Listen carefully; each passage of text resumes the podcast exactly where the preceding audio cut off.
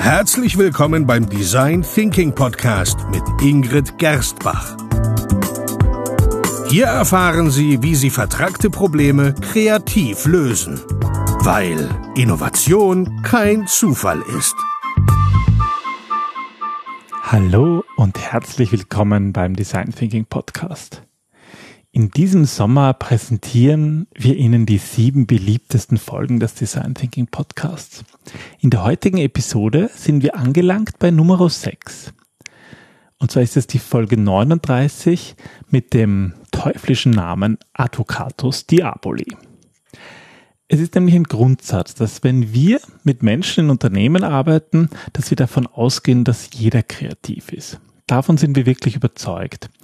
Und in Ingrids Vorträgen können das auch alle Zuhörer selbst an sich spüren und merken. Jeder ist kreativ.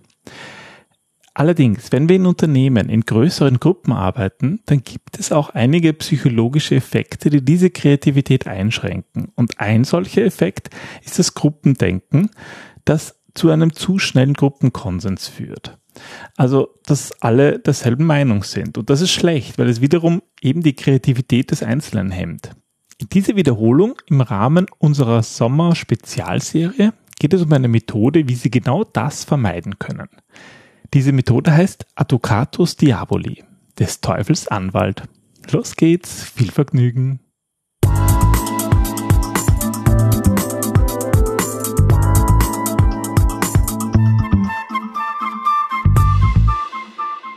Heute geht es um den Teufel.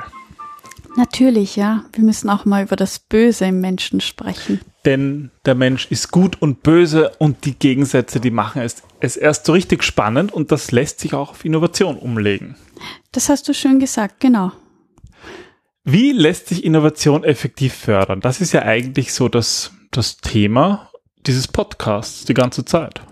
Ja, ähm, ich finde halt, wenn man, also bei Innovation ist es so ähnlich wie sei kreativ. Also wenn man einen Appell an jemanden richtet, dann bewirkt es im Grunde eigentlich nur Verstörung, aber nicht. Sei locker. Sei locker, sei spontan. Sei spontan, das ist überhaupt das Beste, ja.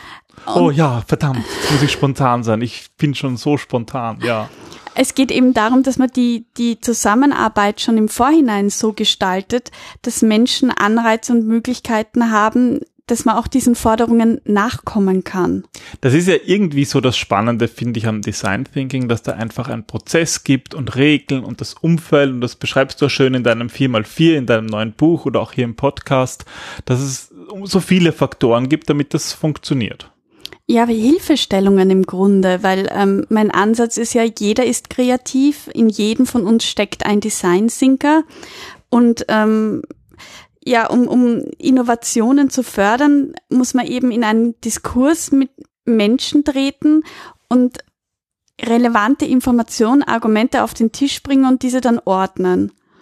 Dann hat man verschiedene Lösungsmöglichkeiten, die man dann miteinander vergleichen kann, reduzieren kann, analysieren kann und dann eben ja in dem Lösungsprozess umsetzt. Okay, ja, das ist sozusagen der klassische Ablauf. Das ist ja irgendwo Hausverstand. Genau. Aber diese Miteinbeziehung vieler Menschen ähm, lässt halt auch viele Ideen und viel Wissen mit einfließen. Und das ist, das ist einerseits gut, aber wie auch hier, es gibt ein Gut und ein Schlecht. Also das Gute ist, dass du viele Ideen, viel Wissen, viele Menschen hast. Aber die Gefahr, die sich dahinter birgt, ist diese sogenannte kollektive Intelligenz oder auch ja Schwarmdummheit böse genannt. Also ähm, die Gefahr des Gruppendenkens und, und eines zu schnellen Gruppenkonsens, wenn man es irgendwie auf den Punkt bringen möchte. Ja, und eine Möglichkeit, genau das zu umgehen, da kommen wir jetzt auf den Teufel zu sprechen, und zwar ist das die Methode Advocatus Diaboli. Genau. Der Advocatus Diaboli, ähm, da geht es eigentlich darum, die Ideen kritisch zu hinterfragen. Das ist eine Kreativitätstechnik, die wir vor allem bei der Ideengenerierung sehr gerne einsetzen, ähm, beziehungsweise finde ich, funktioniert das auch ganz gut, wenn man bewusst von Anfang an ähm, einen Advokaten des Teufels einsetzt, einen Gegenspieler, den auch dahingegen instruiert, vielleicht auch ein bisschen ähm, ja brieft, dass er eben durchaus kontrovers diskutiert und zum Denken anregt, durch provokante Thesen zum Beispiel. Und das, was der oder diejenige sagt, das dient dann als Entscheidungshilfe und vermeidet vor allem, dass Gruppendenken erst gar nicht auftritt. Also ich meine, ich kenne das ja selber manchmal, wenn man, wenn man irgendwo einen Workshop hat und dann muss man irgendwie äh, Ideen finden, wenn alle der gleichen Meinung sind, dann geht einfach nichts weiter. Ähm, dann komm, kommt einfach nicht dieser Schwung hinein in die Diskussion. Manchmal ist er da und manchmal nicht. Und wenn wir jetzt sagen, dass Diskussionen eigentlich eine, eine prinzipiell eine gute, ein Weg zu, zu einer Entscheidung sind, ja, dann ist es halt schwierig, genau wenn dann, wenn eben alle derselben Meinung sind.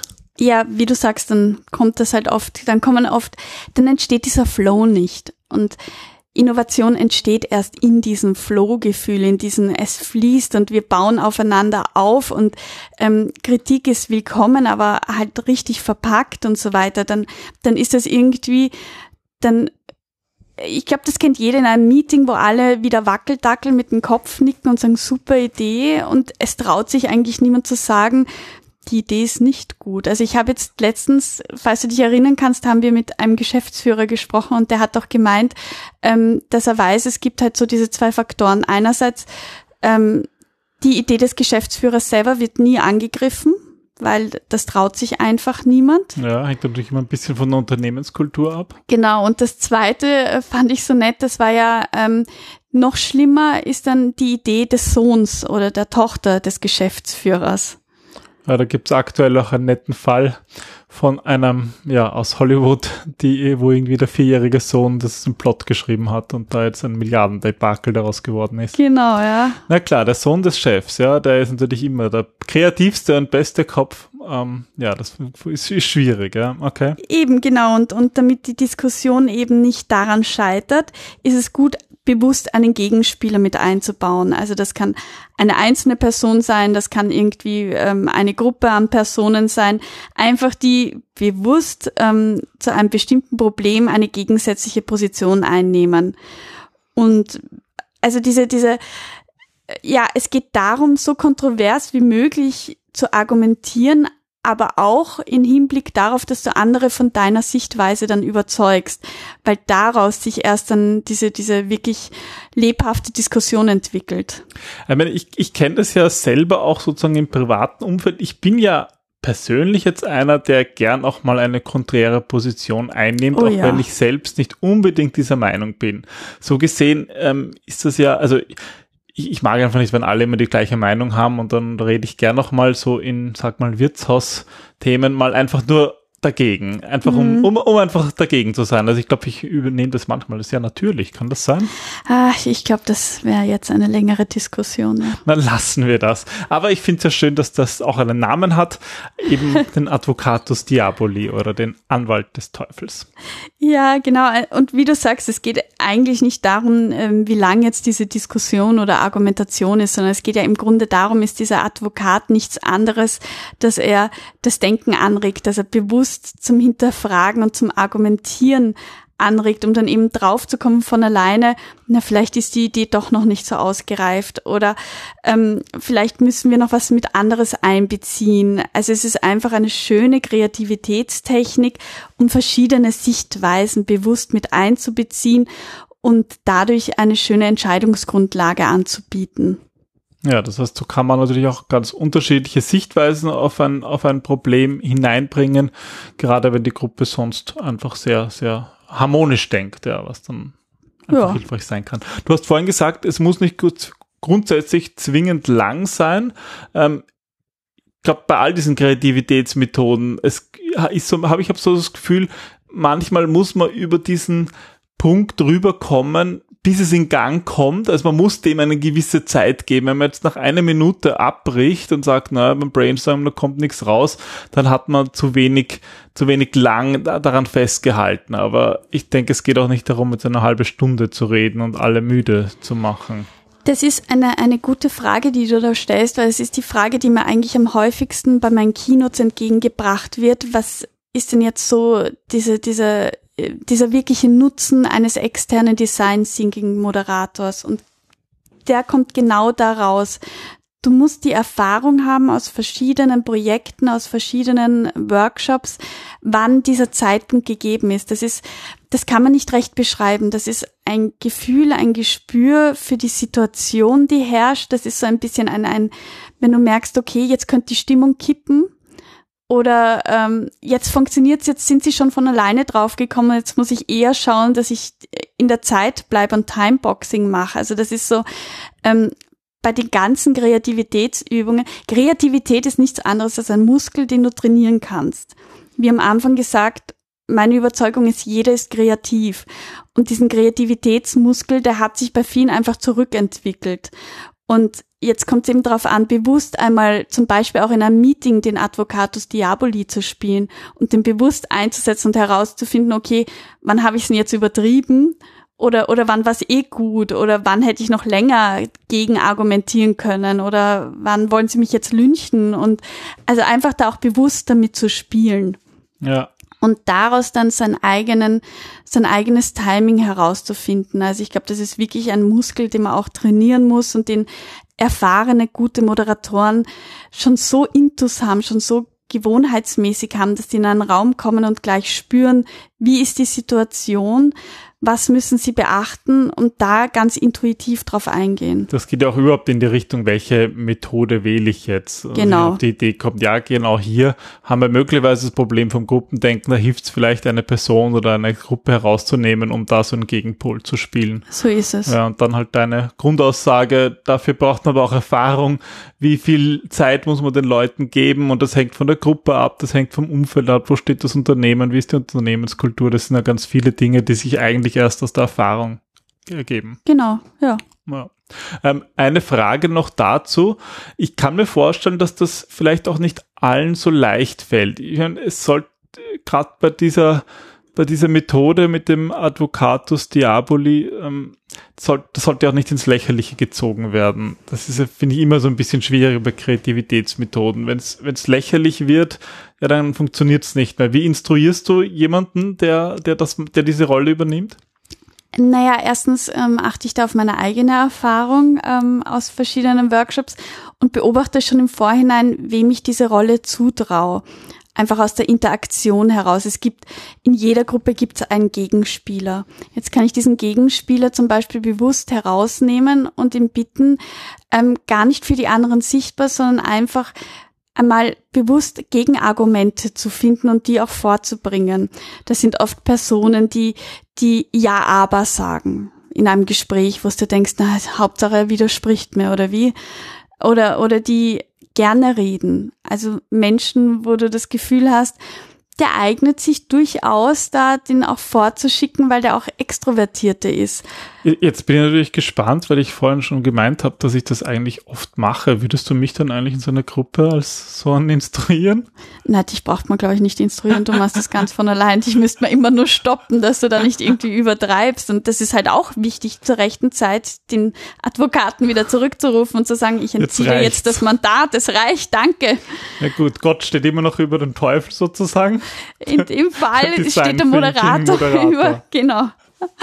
Aber also ähm, das ist eben dieses, da gibt's kein Geheimrezept oder kein, das, das beruht auf Erfahrung und auf viel, viel ausprobieren. Und ähm, es ist auch immer eine Sichtweise. Viele verstehen unter Kreativität eben was wie Tanzen, Turnen, Skulpturen, Malen, Zeichnen. Aber für mich ist Kreativität auch kreatives Denken, Ausprobieren, ähm, seine Komfortzone zu verlassen. Das ist nichts, was angeboren ist, wie, wie deine braunen Augen. Es ist keine Eigenschaft, die du hast oder nicht hast, sondern ich bin der Überzeugung, jeder ist kreativ und du musst diesen Muskel halt wieder ein bisschen ja, lockern und, und ausprobieren und dann kommt es schon von alleine in Fahrt und, und sich auch mehr zutrauen. Und eben, wenn du selber glaubst, dass Kreativität etwas Lächerliches ist, dann wirst du dich so verhalten, ganz unbewusst, dass andere das auch lächerlich finden. Also geht es darum, eigentlich seine eigene Einstellung diesbezüglich mal zu hinterfragen und sich auch zu fragen, welchen Glaubenssatz habe ich denn, was bedeutet denn für mich Kreativität? Ja guter Punkt. Das kommen wir eigentlich schon fast zu einem ganz eigenen Thema, zu einer eigenen Podcast-Episode. Ähm, das war's jetzt mal zum Thema Anwalt des Teufels. Mhm. Interessante Methode, kann man ausprobieren, kann man ja eigentlich auch im Stillen ausprobieren, dass man einfach mal sagt, so, jetzt spiele ich mal ein bisschen den Anwalt des Teufels, ohne dass es jemandem sagt. Braucht aber Mut. Ja, Ganz wichtig, also das ist wirklich etwas, was Mut braucht. Deswegen am besten üben in einer Gruppe. Also am besten das zumindest einen Verbündeten finden und den sagen, ähm, wundere dich jetzt nicht und bitte nicht gleich die Männer mit der lustigen Jacke rufen. Es geht mir gut, ich probiere nur was aus. ja. Kann, dann kann man sich auch Feedback holen. War das Genau. hilfreich aus deren Sicht von, von der Person in dieser Gruppe, in dieser Konstellation? Es muss auch authentisch sein, weil sonst nimmt dich kein Mensch mehr ernst. Aber das finde ich einen schönen Punkt. Das ist irgendwie, dass man sowas, ja, das muss man ausprobieren, das muss man üben, das ist wie ein Muskel. So ist es. Super. Na dann viel Spaß mit dem Anwalt des Teufels. Genau. Und Lasst uns wissen, ob es funktioniert hat. genau, ja, wir freuen uns immer über Zuschriften, die uns zahlreich äh, erreichen und das ist irgendwie schön, gibt uns einfach einen, einen, einen Grund hier weiterzumachen und hier Wissen weiterzugeben. Das ist uns wichtig, weil Design Thinking ja wirklich eine coole Methode ist für Innovation und ich denke, viele Unternehmen können das können, können da viel, viel einfließen lassen und das freut uns natürlich. Und wo wir jetzt gerade ein bisschen religiös sind, ein Wort in Gottes Ohr. Na, das, das will der Anwalt gar nicht hören, das Anwalt des passt. Teufels. Gut, dann bis zum nächsten Mal. Bis zum nächsten Mal. Tschüss. Tschüss.